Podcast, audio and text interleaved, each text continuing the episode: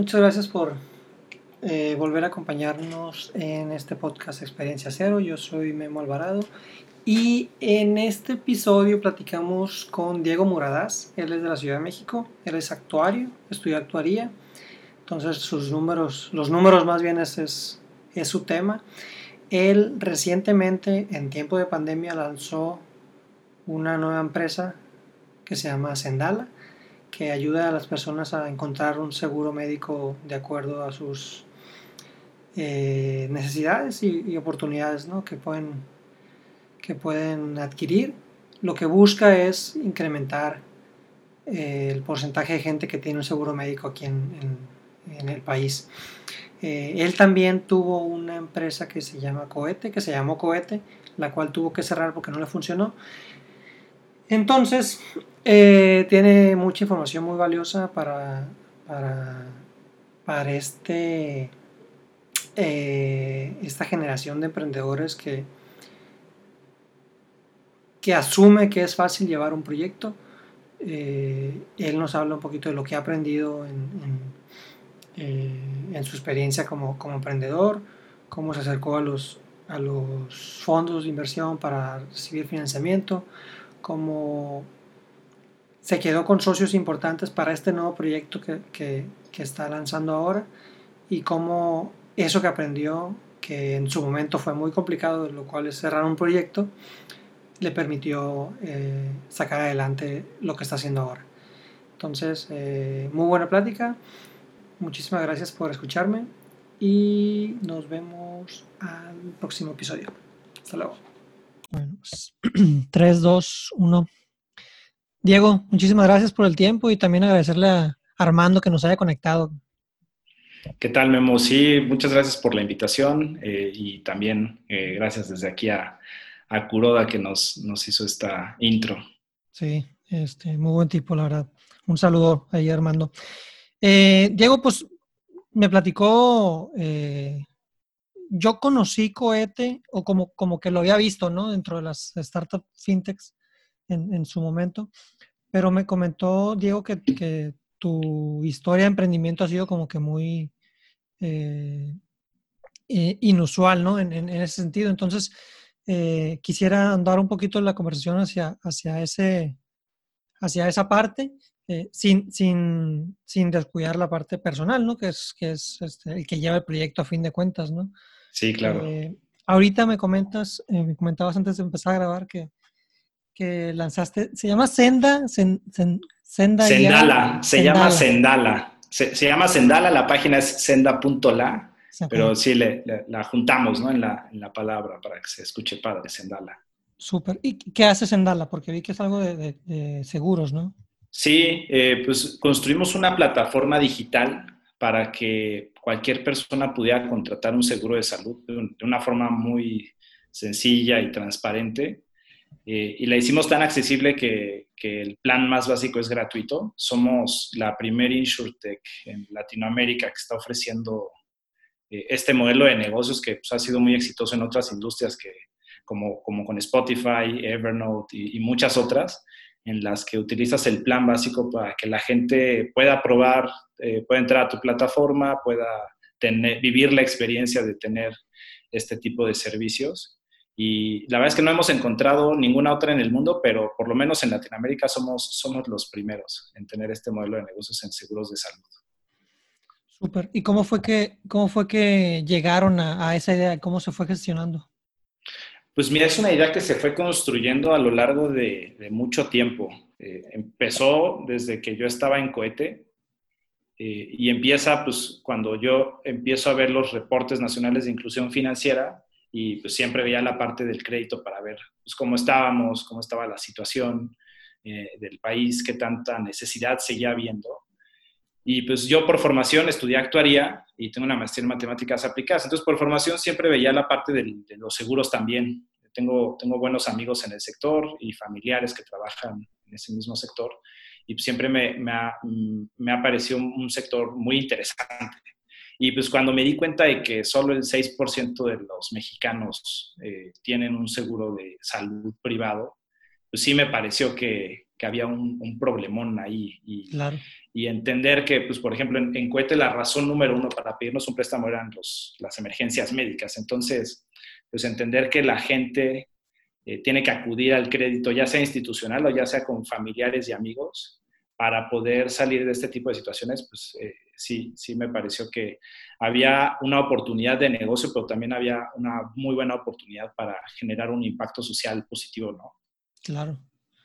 Entonces, tú, tú, tú, tú estudiaste actuaría, Sí, sí, sí, sí, sí, yo estudié actuaría, lo que pasa es que nunca, nunca trabajé en ninguna aseguradora y tampoco en ningún banco, ¿no? La verdad es que me, me, me llama mucho la atención desde siempre el emprendimiento y desde que acabé la, la maestría he estado emprendiendo y es lo que me, me apasiona. Entonces, te, te, terminaste la carrera, te fuiste a la maestría y empezaste tu proyecto. Sí. ¿Ese primer proyecto fue Coate? No, el primer proyecto fue? fue? una plataforma de educación. Eh, ahí estaba, justamente yo, yo estaba desarrollando las, todos los modelos de, de, inteligencia artificial para personalizar el, el, el, pues toda la parte de contenidos.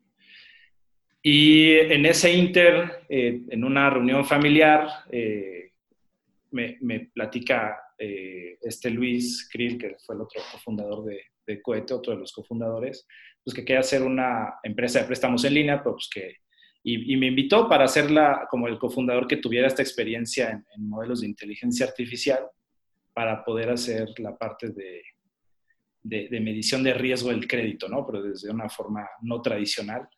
Y ah. así fue como, como empezamos Cohete. ¿Y, y cómo, cómo, cómo medían el riesgo o qué, qué, cómo, te, cómo te registrabas? Porque hace rato mencionábamos de lo que, lo que hizo Armando con Credit Like Me, ¿no? Sí, Ellos sí, sí. ahí, te, eh, alguna vez lo, lo, probé, ¿no? Diez amigos te, te, te, comentaban y como que te validaban tu, tu, tu crédito. ¿Y con Cohete sí. cómo era? Con Cohete era distinto. Eh, la, la, nos enfocábamos en la información que nos daban las personas en la solicitud. También entrábamos, bueno, al principio no, pero después de, después de unos meses ya nos pudimos conectar con, con el círculo de crédito y obteníamos también el historial de crédito. Y pues lo que hacíamos era no tomar la información del círculo de crédito como tal, porque pues al final está construida, esos modelos de riesgo, los scores que tienen el círculo y el buró, pues están hechos para otro tipo de productos. En ese momento, los productos que nosotros ofrecíamos, muy parecido al de Credit Like Me, era eh, de, de, un plazo muy corto, ¿no? Era eh, 20, 30 días eh, lo que duraba el crédito y pues obviamente el riesgo pues es completamente distinto y los montos también eran, eran mucho más bajos que los créditos tradicionales. Entonces, esos modelos no servían, pero sí nos daban cierta información sobre el, el historial de las personas. Nos tocaban muchos, muchos casos en los que pues, no, no tenían historial porque era su primera vez que tenían un crédito institucional. Eh, pero pues nos, nos enfocábamos en, en, ir aprendiendo a partir de, de, nuestro propio histórico de una forma, de una forma muy padre, ¿no? Porque pues, no estábamos utilizando eh, solamente model, o sea, eh, modelos estadísticos, sino ya nos empezábamos a meter con Machine Learning y poco a poco fuimos evolucionando hacia cosas. Sí, conforme, fue, conforme fuimos obteniendo más datos, pudimos ir evolucionando a, a, modelos un poquito más sofisticados. Okay. Y la verdad es que fue una experiencia increíble ver cómo, cómo este tipo de modelos te pueden dar una perspectiva completamente distinta ¿no? de, de, todas estas cosas. ¿Y, ¿Y, qué pasó con Cohete? Cohete lo terminamos cerrando en el 2017. A finales de 2017 la, la, la cerramos. Eh, no, hubo, no hubo un match adecuado entre la visión que teníamos los, los, los, los fundadores y, y, los que operábamos el negocio y, y un grupo de los inversionistas en ese momento, pues tú, tú que estuviste en Endeavor, sabes perfectamente que en el 2014 pues no había muchos fondos de inversión todavía en sí, México. ¿no? Entonces, la forma de, de financiar eh, las startups tenía que ver mucho con inversionistas ángeles. Y pues al final eh, el, fondo de inversión está preparado para invertir y correr ciertos riesgos que las personas como tal pues no necesariamente están dispuestas. Y en este caso, pues las inversiones en startups pues, implican eh, una estrategia muy distinta a las, de, a las de negocios más tradicionales. Entonces, no hubo ese match en cuanto a las visiones y se fue desgastando un poco la relación y, y al final terminamos decidiendo que, que lo mejor era, era, era, cerrarla en ese momento. ¿Y, y en temas eh, de clientes y eso, estaban sanos o era todavía muy inicial? No, fíjate que tuvimos un, un 2000, el, el, tema fue que el 2016 fue un año muy complicado para nosotros porque hacia finales de 2016 se nos fue la cobranza, se nos, se nos bajó. Crecimos mucho en cuanto a clientes, pudimos crecer muchísimo, triplicamos el, el número de, de, de, personas que nos solicitaban crédito y a las que se los dábamos y no tuvimos la capacidad de, de gestionar correctamente ese crecimiento en la parte de la cobranza. Y lo que pasó es que, pues sí, eso fue mucho de lo que generó mucha atención. En el 2017 eh, le pudimos dar la vuelta. La realidad es que en los últimos meses ya traíamos igual una, una, pues un, nivel de cobranza bastante positivo. Eh, ya estábamos en, en, números, en números negros en cuanto a los créditos pero aún así, pues el modelo, el modelo implicaba muchos riesgos porque pues para poder seguir eh, enfocándonos en generar un modelo de inteligencia artificial mucho más, eh, mucho más exacto, mucho más preciso, teníamos que seguir dando, teníamos que dar más créditos y, y eso implicaba ese riesgo, ¿no? Entonces, okay. ahí fue cuando eh, pues, se decidió que lo mejor era eh, ponerle un alto y, y, ya no seguir y, y, la relación con tu socio, o sea, fue, fue mutuo acuerdo con el socio. O sea, pues fue, fue, fue, fue relativamente sencilla porque en ese momento estábamos levantando una ronda de capital, eh, había un fondo de Estados Unidos bastante interesado. El, tema es que pues, los fondos eh, para invertir pues, se, toman, se toman un tiempo para hacer eh, una auditoría y poder uh -huh. terminar de, de, hacer un análisis mucho más profundo de si van a invertir o no justo era verano, entonces, de hecho ellos vienen a, a México en, en, junio y ven para ver la operación, para, para, para, conocer las oficinas, al equipo y todo.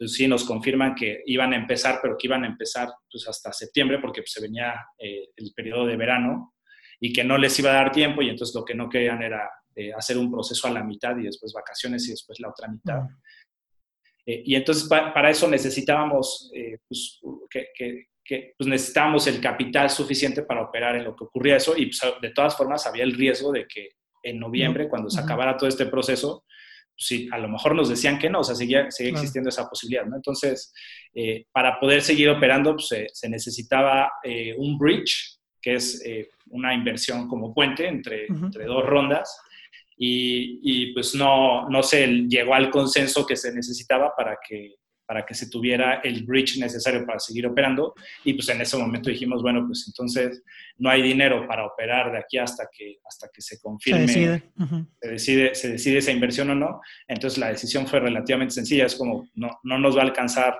el, el, dinero que tenemos ahorita para seguir operando, pues lo mejor es eh, detenerla en este momento y comenzar el proceso de liquidación de la empresa. Tengo el, el entendimiento más por eh, por teórico, ¿no? Que, que, es, que es, en, que es en, en México en particular es muy complicado cerrar un, una empresa.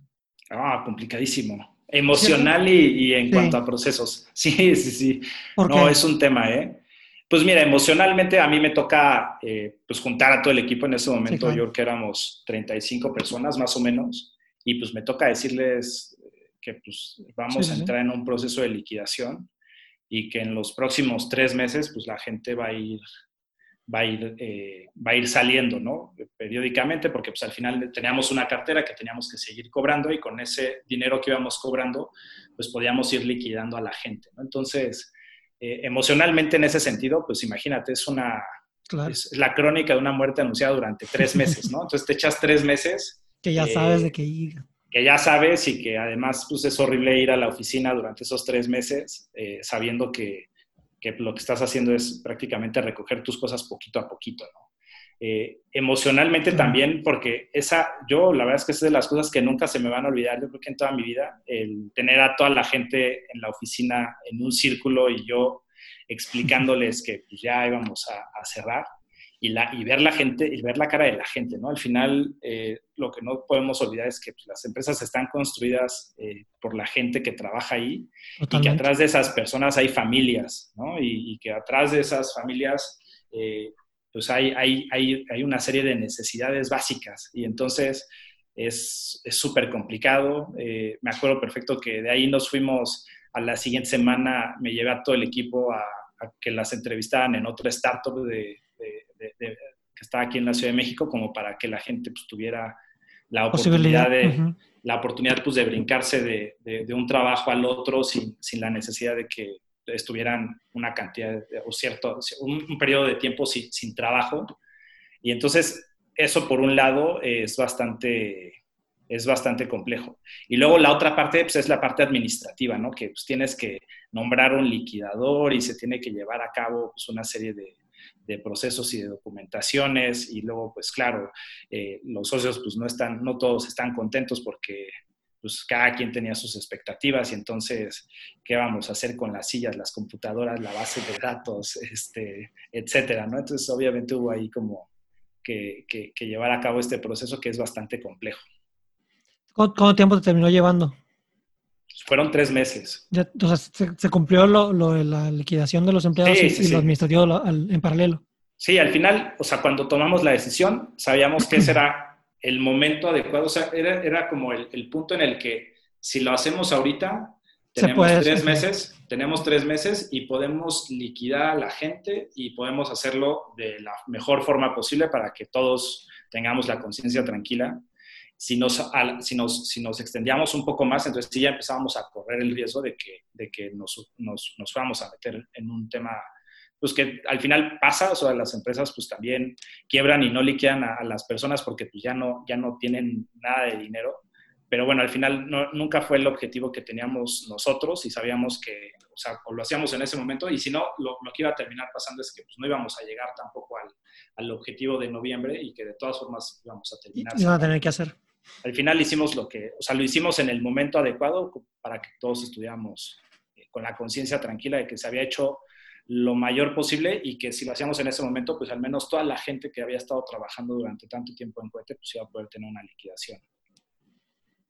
Claro. Y, también, eh, o sea, y mencionabas, ¿no? La parte emocional del, del hablar con la gente que, que, en algún momento a esa gente se le convenció también emocionalmente que el proyecto iba, iba a ser sí, al final, una, garantía de futuro, ¿no? A, mucha gente la contratas no porque no tenga trabajo, o sea, la contratas sabiendo que tiene un trabajo y que está dejando su trabajo para venirse contigo, ¿no? Entonces, sí es, es, es bastante, es bastante difícil en ese sentido. Me imagino. Y, me comentabas hace ratito que en ese momento ya habías visto como que las, algunas necesidades dentro del, sector financiero y, oportunidades de, esta poca bancarización que existe en el, país, que, es una realidad. Y que actualmente pues el sector fintech está capitalizando este, pues, muy bien, ¿no? Entonces... Sí, sí, sí. Eh, ¿qué pasó desde durante esos tres meses, tres meses que estaba cerrando? ¿Ya estabas tú pensando en la siguiente idea? ¿O, dijiste tú, me voy a esperar un ratito? ¿O voy a ver qué hago? ¿Consigo una chamba? ¿Ahí cómo, cómo estabas tú? Sí, pues empezamos, empecé a platicar con, con Rafa y con Raúl, que son dos de los cofundadores de, de Sendala, que en ese momento era, eh, Rafa era el CTO de, de Cohete y, Raúl el, el, Head of Design. Y empecé a platicar con ellos de que pues, yo quería hacer algo en seguros y que, les, o sea, que veía una oportunidad, o sea, un problemón y que, que, que había pues, probabilidades de que pudiéramos encontrar una solución bastante buena. Y empezamos a platicar, empezamos a, a, investigar. Lo cierto es que, pues no, la, la, el sector es muy complejo, el, el, sector de los seguros es muy complejo, hay muchos jugadores dentro de este sector. Y jugadorzotes, ¿no? Sí, jugadorzotes además, o sea, pero además estás hablando de que pues están las aseguradoras. Atrás de las aseguradoras hay reaseguradoras. Luego tienes a la Comisión Nacional de Seguros y Fianzas. Luego tienes a los brokers, a los, a los agentes, a los bancos, ¿no? También es uno de los canales, que además muchos son aseguradoras, pero además si no lo son, también son uno de los canales más importantes para, para, para, las ventas de las aseguradoras. Y empiezas a ver todo el tema regulatorio. Entonces empezamos a investigar eh, para comprender muy bien cómo estaba el sector, eh, cómo estaban los productos. Los productos son súper complejos, los de salud son extremadamente complejos. y, empezamos a investigar y a entender, a, entrevistar a, gente, a entender por qué, investigar también por qué la gente no tiene un seguro, en dónde se está, se está, dónde se complica o en dónde se rompen las relaciones, etcétera. Y, y en el Inter, pues Luis me invita a, este Luis Krill, que también estaba eh, en Cohete, como cofundador, que fue el que, mismo que me invitó en Cohete, eh, pues me dice, oye, pues mira, estoy, estoy, tengo ahorita una, una, una financiera dentro de, mis, dentro de mis tiendas que está dando crédito de consumo y me gustaría digitalizarla. Entonces me dice, oye, ¿por qué no se vienen? Y en lo que pues, ustedes arman su, su, proyecto de seguros, pues me ayudan a, hacer esto. Entonces, en el Inter, en lo que investigamos y todo, pues eh, y construimos esta, esta, esta, plataforma también. ¿Como proyecto para, para, para, Luis? Pues sí, como proyecto, pues en realidad estábamos ahí y, y en, en mientras encontramos esta, esta solución. La verdad es que nos gustó mucho el proyecto y nos, nos empezamos a, a, clavar mucho, pero la realidad es que sí, sí el, el mundo de los seguros nos, nos llamaba mucho la atención. Eh, fue un proceso como muy largo porque pues empezábamos a hablar, pues por el mismo, al final nosotros, por ejemplo, para, para armar una empresa que presta dinero, la verdad es que la puedes hacer desde una SAPI y no necesitas mucho y simplemente cuidas que tus contratos cumplan con lo que pide la Profeco y ya estás del otro lado. O puede ser una SOFOM, es un poco más complejo, te, te, regulan un poco, tienes que cumplir en este caso con los lineamientos de la Conducef, pero pues en realidad es, es, un proceso que puedes llevar a cabo, ¿no? Para, para seguros no, para seguros es bastante más complejo. Eh, entonces, pues si es en este, en este sector, las alianzas son muy importantes o, o te lanzas tú a, a, conseguir la licencia, que pues es un ¿Es una licencia, que, ¿Es una licencia como tal? Como, sí, sí, sí. Como si fuera Sofón, no. pero de las seguras. De sí, o sea, como si fueras un banco, o sea, tienes una licencia que es para... Y, y el tema con las aseguradoras es que a diferencia de los bancos, en este caso necesitas una licencia por cada vertical. Entonces, el, la, la, licencia de los para vender seguros de salud, pues no necesariamente te deja vender seguros de vida o seguros de coche. Mm, Entonces, okay. lo hace todavía más complejo porque eso todavía lo hace mucho más complejo. Entonces, nosotros... ¿Y la idea inicial era, era, ofrecer también seguros de vida y de coche? ¿De carro? Pues, sí, sí, sí, la idea es esa, pero, pero la idea es eh, construir sobre la parte de seguros de salud y luego al, y, lo, y, a los usuarios, pues a hacerles una, una, buena estrategia de venta cruzada en la que la gente pues sí pueda ver eh, Sendala en el futuro como la plataforma en donde pueden gestionar eh, todas las pólizas de seguros que puedan tener, desde seguros de salud, coche, eh, mascotas, etcétera, ¿no?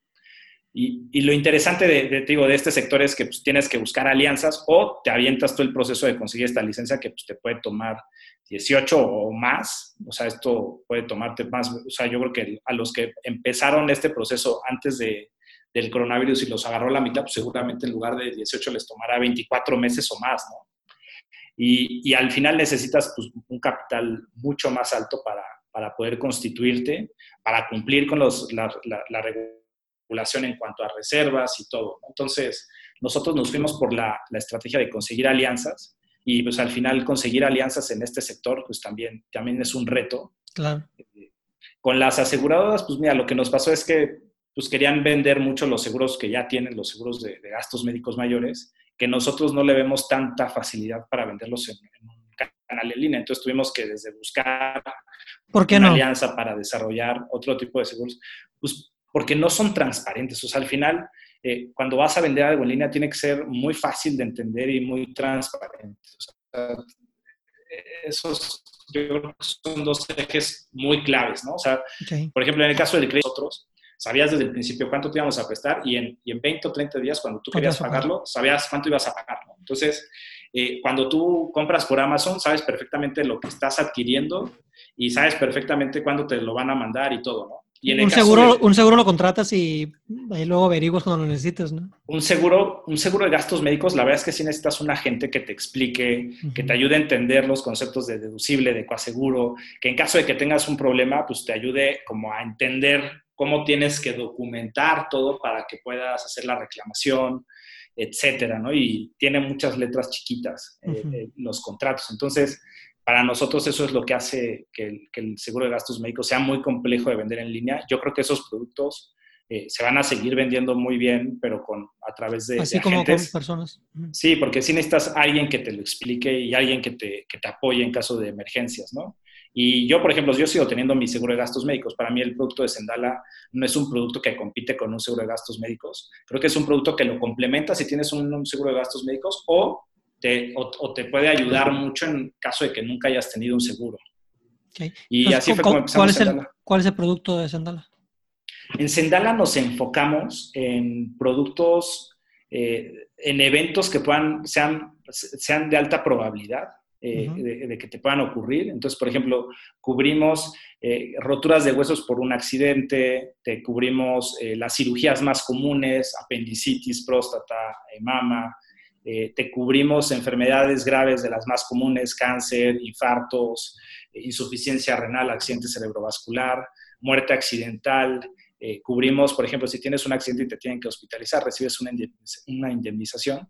Y la diferencia entre nuestros seguros y los seguros de gastos médicos es que, pues, mira, no cubrimos todo, no podemos cubrir todo porque el cubrir todo es una de las cosas que lo hace tan, tan caro. Eh, y la otra cosa es que no, nosotros no reembolsamos, o sea, los seguros de gastos médicos te reembolsan. Entonces, cuando llegas a una, cuando tienes un, un, accidente o, tienes un, un, evento en el que tienes que hacer alguna reclamación, eh, tienes que mandar todas las facturas y tienes que documentarla con un montón de, cosas y de por qué te mandaron a hacer ciertos estudios, etc. Y lo que hace la aseguradora es pues va revisando cada uno de los rubros para ver qué te reembolsan y qué, que sí te reembolsan y qué no. Entonces eso, la, parte de la reclamación lo hace súper complejo, pero además para las personas es horrible porque no sabes... Todo, de todas formas. Tienes que pagar y después no sabes cuánto te van a reembolsar. Entonces, pues imagínate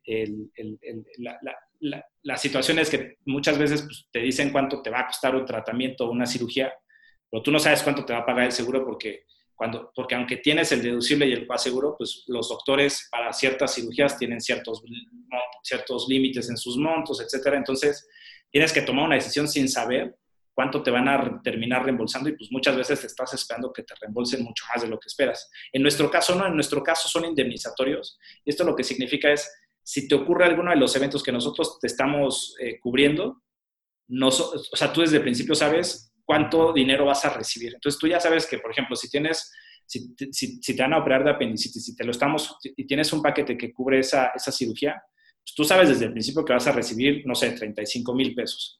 Ya, entonces tú ya tienes la posibilidad de tomar una decisión teniendo toda la información. O sea, pues, ya sea que vayas a un hospital privado y tú pagues una parte y con tus ahorros otra parte, o que el dinero que te vamos a dar te alcance para pagar la cirugía, tú ya lo sabes desde el principio. Y si tú, por ejemplo, te quieres ir a un hospital público y, no te cuesta nada, pues el dinero tú también lo puedes usar para, para, los sueldos caídos porque no vas a poder trabajar durante las próximas tres o cuatro semanas o, para, o lo puedes usar para tu recuperación entonces, lo que estamos haciendo desde Sendala es ser muy transparentes en cuanto a las cantidades que vas a recibir y también empoderamos a las personas para que puedan tomar decisiones con toda la información que necesitan para tomar una decisión en un momento tan complejo como puede ser una emergencia médica.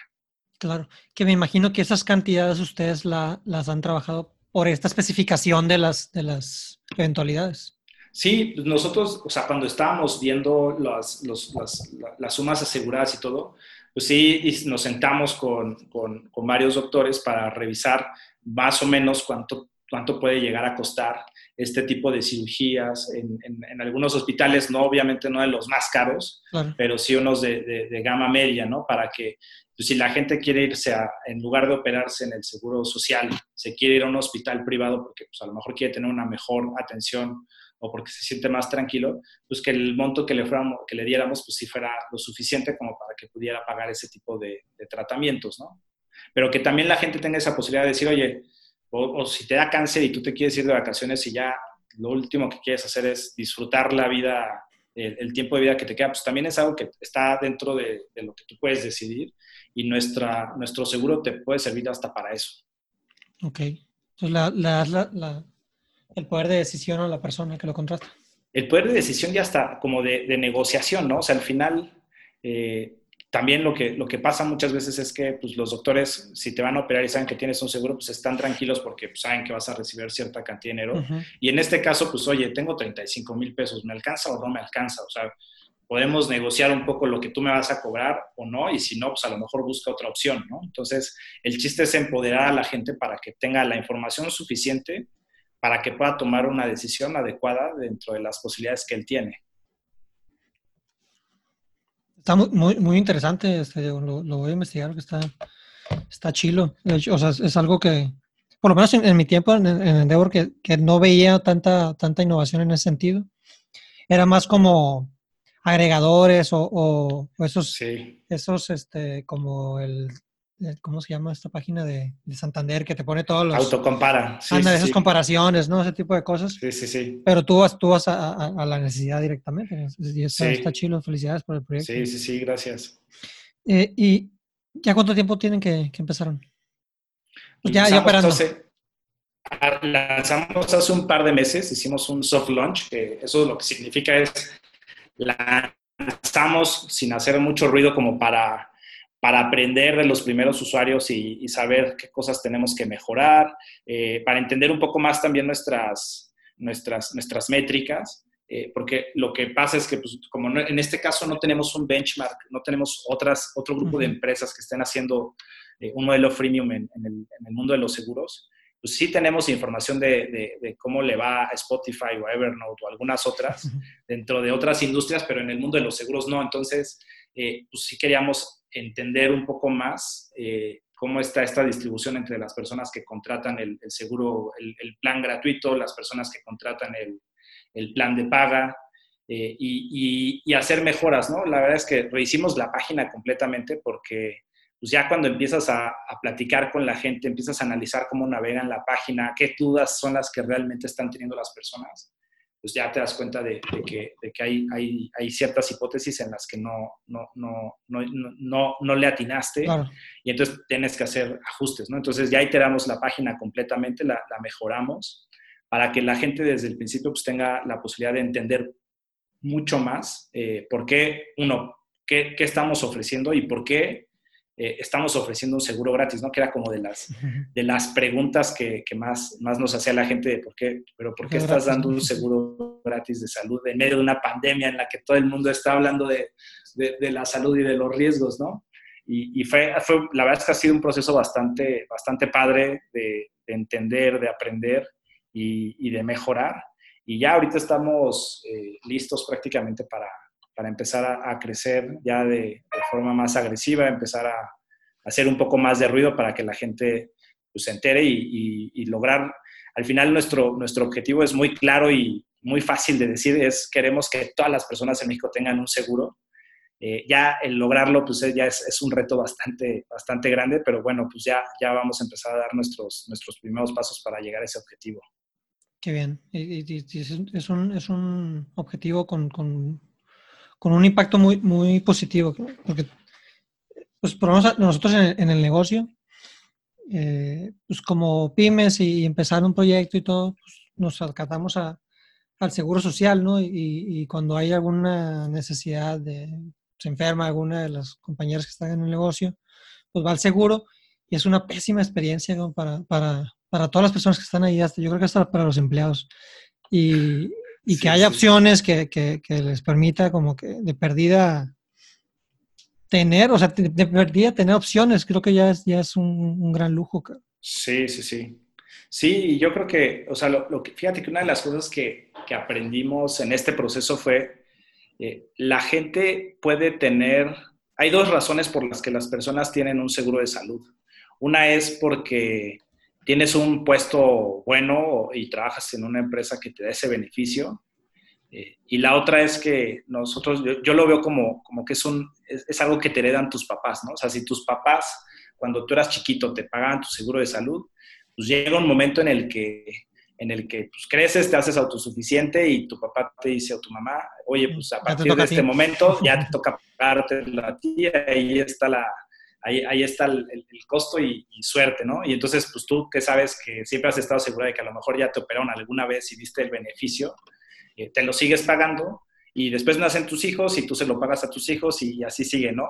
Entonces es súper interesante porque al final las aseguradoras, eh, si, lo, si lo pensamos y ves como el histórico de los últimos años, el tamaño de mercado que tienen es muy parecido eh, incluso bajó, o sea, de, 2014 que era del 7%, ya está como en 6.3 o 6.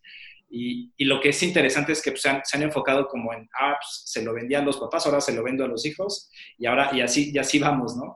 Y aquí el reto es, es enorme porque pues estamos buscando llegar a un segmento de la población que pues, siempre ha dependido del seguro social, que no le pasa pero ni por la mente el, contratar un seguro porque pues nadie en su familia probablemente ha tenido, ha tenido un seguro. Y aquí estamos buscando pues romper con todas esas barreras que ya no solamente son económicas, sino también son sociales, de creencias y todo. Entonces, sí es, sí es un reto bastante, bastante interesante y creemos que el impacto social que puede tener es, es muy positivo. Sin duda, sin duda. Oye, Diego, tienes, tienes como que una, una buena historia con, con, temas de inversión. Eh, mencionabas hace ratito que, que, que, sí, por ahí 2013, 2014, pues no existían estos fondos institucionales y estas, estos reflectores que ahora están volteando ya los SoftBank y todo eso para acá, para México, ¿no? Eh, y, que, y, que, y que usaron inversionistas ángeles en ese momento. Entonces te quería preguntar un poquito cómo, cómo, cómo fue ese proceso de conseguir los primeros inversionistas ángeles desde Cohete y también para, para, para Sendala, que yo creo que va arrastrando un poquito ya lo que hiciste. Sí, pues es un, es un trabajo bastante, es un trabajo de resistencia, ¿no? Es, es ir a ver a mucha gente sabiendo que mucha gente te va a decir que no y, y, es un trabajo pues de, de, ir y ir conociendo gente, ir conectándote y ir buscando intros, ¿no? Porque pues, al final en las, cuando estás levantando dinero, pues eh, no es lo mismo tú llegar y contactarlos por LinkedIn a que a lo mejor Armando me haga una intro con alguien que ya conoce con el que ya tiene una relación. Entonces, pues sí, es, es un trabajo que, que, parece solitario, pero yo creo que es bastante, es, es de bastante es, de mucha comunidad, ¿no? O sea, al final eh, los inversionistas ángeles van formando como sus comunidades y entre ellos mismos se van, se van, se van comentando eh, algunas empresas en las que han invertido y a través de, moverte en esas redes es como puedes ir, ir levantando capital. Pero sí es un reto, ¿no? Al final, yo, por ejemplo, ahora que, que, me tocó con Sendala, después de, después de cuatro o cinco años eh, en, en sí veo una diferencia enorme, ¿no? O sea, eh, las personas que están haciendo inversión ángel en estos momentos es gente que entiende mucho más, eh, es gente que ha ido investigando y ha ido aprendiendo y, sí veo un sector mucho más maduro que, el que había hace, hace cuatro o cinco años. Sí, y, y, bueno, tú estás en la Ciudad de México, ¿no? Sí, o sea, allá está todavía mucho más maduro que, que lo que puede permear en, en otras, ciudades del país. Seguro, aunque, aunque algo que tengo que reconocer es que la primera inversión que tuvimos en Sendala es inversión culichi, ¿eh? Sí, sí, sí. Eso, eso, está, eso está, padre. Sí, sí, sí. ¿Ya, ¿Ya, has venido para acá? No, no he ido, tengo que ir. Tienes que, tengo que ir. Tienes que venir a ver. Sí, cara, ya me, me, me, da mucha, me dan muchas ganas de ir a conocer. La verdad es que ahorita con la pandemia no se puede viajar mucho, pero pero seguro en cuanto esta acabe eh, tendré que ir ahí a comer a, a, Luigi Mariscos también. Ahí te esperamos, estamos a tus órdenes.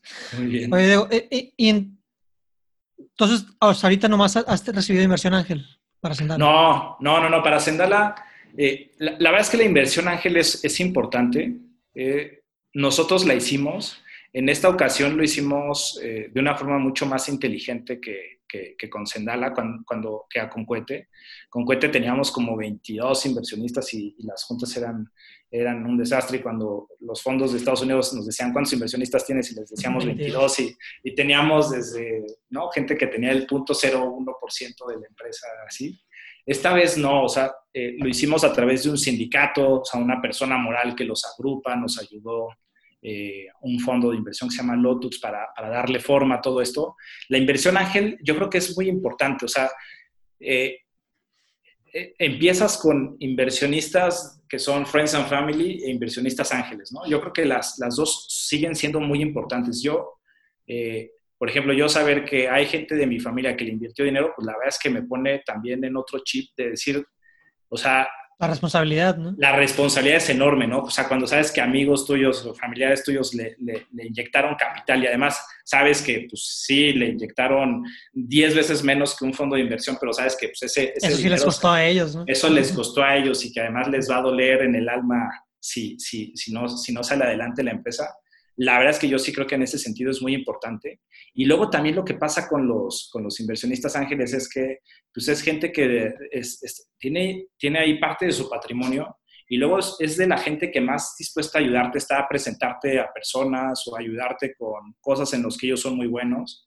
Eh, entonces yo sí creo que la inversión ángel y la inversión de, amigos y familiares es, es, clave. Pero pues también, como te decía, ¿no? al final el, la parte de Venture Capital ha ido evolucionando y ya hay, hay fondos eh, eh, que están enfocados a etapas tempranas, que, que, decidieron invertir en nosotros. Y también hay fondos que no están acostumbrados a, invertir en etapas tempranas, pero pues que también ya por la experiencia que tienen, empiezan a ver pues, esto, ¿no? O sea, que, llega SoftBank y empieza a invertir. Y ahora ya tenemos a, a Kavak como el primer unicornio de, de México y que empieza a ver que hay otros y que hay otros que muy probablemente se van a convertir en unicornios en el poco tiempo porque ya traen inversiones bastante fuertes y, muy buena atracción. Pues también, por ejemplo, nosotros nos tocó que, Angel Ventures, que no invierte en pre-revenue, pues conoció lo que estábamos haciendo eh, y, y, al final decidieron invertir en nosotros cuando no es una etapa en la que ellos normalmente invierten. Y empezamos a ver también este, esta parte como de la evolución de los fondos en las que pues ya hay, hay, hay, tanto apetito también de fondos extranjeros de invertir en México que pues también los fondos en México empiezan a ser... Eh, Creo que te perdí poquito. ¿Dónde me perdiste? No, mencionabas que, que, ahorita ya hay mucho apetito de fondos extranjeros para invertir en México. Pues, y más en estas áreas, me imagino. Sí, sí, sí. Donde ven que el, que el potencial, o sea, como ha sido tan poquito la, el, porcentaje de, personas que tienen estos servicios, el potencial nomás es, es positivo, ¿no? Sí, es que cuando, cuando puedes abrir mercado, o sea, como startup, cuando puedes abrir un mercado, pues la verdad es que el apetito es enorme porque tú sabes que entonces en mi caso yo no necesariamente estoy compitiendo contra las aseguradoras grandes porque yo no estoy, yo no voy a ir a, pelearme con ellos para ganarle sus, sus, clientes, yo más bien me estoy enfocando en todas las personas a las que ellos no, se, están, no se están enfocando. Entonces el mercado es, es, enorme y está muy verde, no hay tanta competencia. Sí, y, y ahora te, se habla más, o sea, la chamba va a ser la ejecución, pues. Sí, claro, claro, claro. Al final eh, las ideas están, están bien, pero la hora de la verdad es cuando, cuando, tienes que ejecutarla, ¿no? Y tienes que empezar a generar tracción, tienes que, que conseguir los números que estás esperando conseguir y que, que, está, que puedes demostrar que, tienes, que, que, el equipo tiene la capacidad de, de, de, ejecutar de forma correcta. Y esta parte de... Eh, es algo que yo veo más, más, más acá, ¿no? Donde, por menos, por decir acá, lo hablo de, de, Sinaloa, donde más el, emprendimiento es algo más tradicional, más, más de patrimonio, más de llevarlo para tu familia, ¿no? Donde no se habla mucho de diluir acciones, de, de entregar participación, de, de ser corresponsable en la toma de decisiones.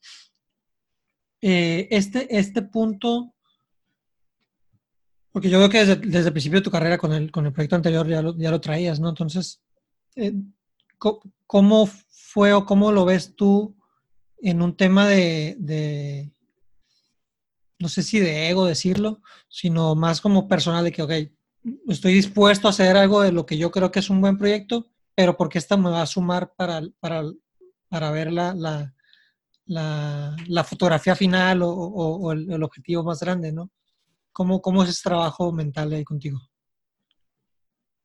Pues sí, sí es un trabajo como de generar conciencia, eh, pues al final el, número de acciones o el porcentaje que tú tienes eh, no es tan importante como el valor que tú vas generando ¿no? de, esas acciones o de, de, de, ese porcentaje. Yo creo que, por ejemplo, el, el, tema del control sí es importante y no necesariamente tienes que tener un porcentaje muy alto de la empresa para, para, tener el control. Creo que el control de las empresas tiene que estar en el, en el lugar correcto y eso, eso es algo muy importante.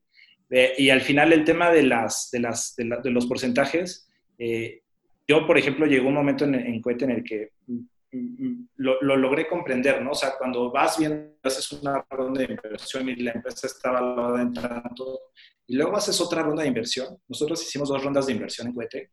Eh, pues sí te das cuenta, oye, pues me, dilu me diluye un 30%, pero acabo de multiplicar por 5, entonces pues al final eh, multipliqué por, por, a lo mejor en lugar de haberlo multiplicado por 5 por 6, lo multiplicaste por 4 porque tuviste una ilusión.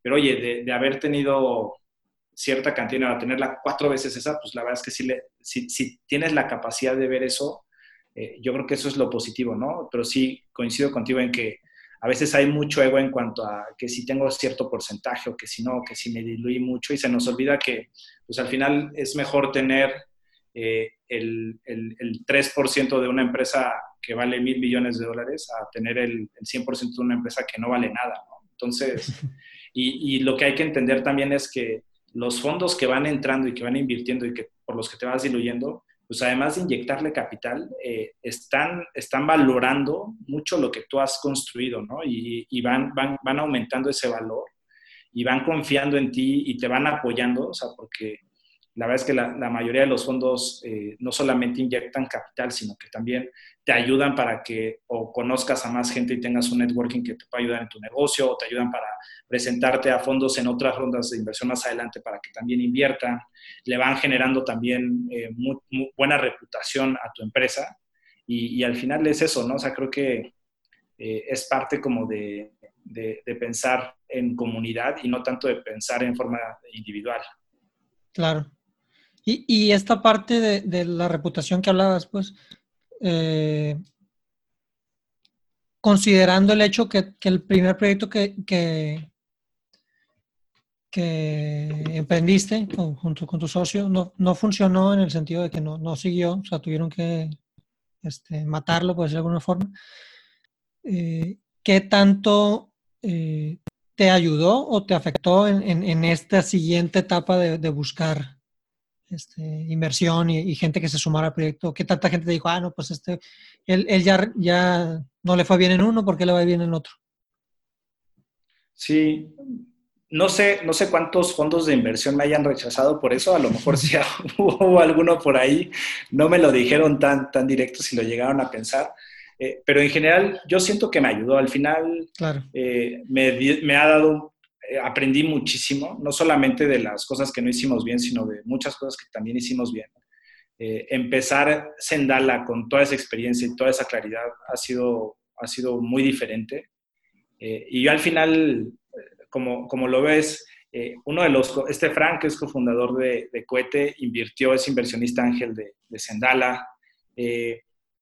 cuando Angel Ventures decide que, que, quiere, que va a explorar la posibilidad de invertir en, en nosotros, habla con eh, las personas del fondo de inversión que habían invertido en, en Sendala y, y, yo recibí una buena recomendación de su lado. Eh, entonces, pues a, a, no, no, no, podemos juzgar solamente por el resultado todo lo que implica un proceso, ¿no? Y al final el proceso que se siguió en Cohete, en muchos sentidos fue, fue bastante bueno. En otras cosas no la hicimos bien y, y, aprendimos y le pudimos dar la vuelta en, el último, en los últimos meses a la cobranza y todo.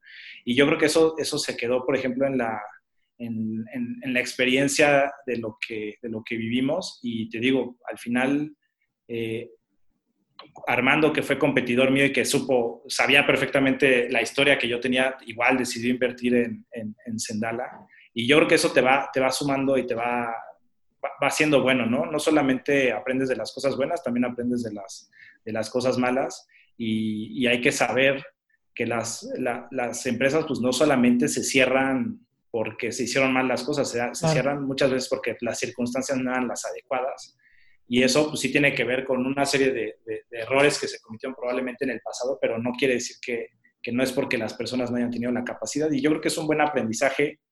Eh, al final está siempre como esta cultura de, de, de, que los fallos son, fallar es bueno y si aprendes y no sé qué. Yo la verdad es que hubiera preferido no, no pasar por esta etapa, pero pues me tocó y es lo que me tocó y no me queda otra más que aceptarlo, aprender y seguir adelante, ¿no? es, es, un momento en el que eh, alguna vez también me lo dijo Armando, ¿no? O sea, voy a, voy a apostar por ti porque sé que, que no importa si te caes, muchas veces te vas a este, seguir levantando, ya lo vi, ¿no? Entonces, es parte, yo creo que al final yo lo veo como algo positivo porque es algo de lo que aprendí mucho y que, que estoy seguro que nos va a servir para, para que Sendala tenga muchísimo éxito.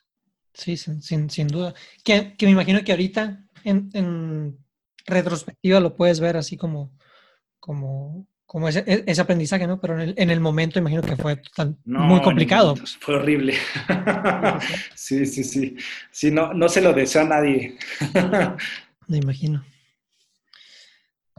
Diego, pues este, te quiero agradecer muchísimo por el, por el tiempo y la, y la apertura y, la, y la, confianza para platicarnos un poquito de tu historia. Eh, ¿Usas algunas redes donde la gente te podría buscar para seguir platicando? ¿Te gusta también como que, a lo que veo, te gusta platicar y, apoyar a gente con, tu trayectoria? No sé si, seas mentor o, o des también como que de tu, historia. Sí, he estado, digo, de repente se me acercan em, emprendedores y, les ayudo, les doy consejos, etcétera. Eh, estoy siempre abierto a esa parte, creo que, creo que es, es algo que también va a ayudar a que la comunidad de emprendedores siga creciendo en México, ¿no? No solamente aprender de lo que te toca vivir a ti, sino poder también aprender de lo que otras personas viven. Estoy en Twitter, eh, me pueden buscar como Diego Muradas, y también en, LinkedIn. Creo que la que más uso es LinkedIn, es en la que más eh, pendiente estoy. Igual, si me, si me agregan en LinkedIn y me mandan por ahí un mensaje privado, seguramente, a lo mejor me tardo un poquito en contestarles, pero seguramente les terminaré contestando. Súper. Pues muchísimas gracias nuevamente por el, por el tiempo, Diego, y por la apertura. Este, Muchas gracias, Memo. No, gracias a ti. Pues aquí tienes tu casa y tus mariscos cuando quieras. Sí, ya te, ya te aviso en cuanto, en cuanto esto, en cuanto tengamos vacunas, eh, te aviso y nos, nos, vamos para allá unos días para, para conocer, que también tengo ahí, eh, tengo, tengo a varias personas que me gustaría conocer en, en persona con las que he estado platicando. Eh, sí, me comentaste que tienes unos, unos cuantos alianzas por acá, ¿no? Sí, sí, sí, sí, sí, está, sí, hicimos una alianza con Salud Digna, pues está eh, la familia de, Armando, que, que, también nos, está, nos ha estado apoyando mucho, y, pues ahora también contigo. Muchísimas gracias, Memo. No, muchísimas gracias a ti, Diego. Y pues acá tienes tu casa cuando quieras. Perfecto, muchas gracias. Cuídate mucho y pues, espero que les haya gustado.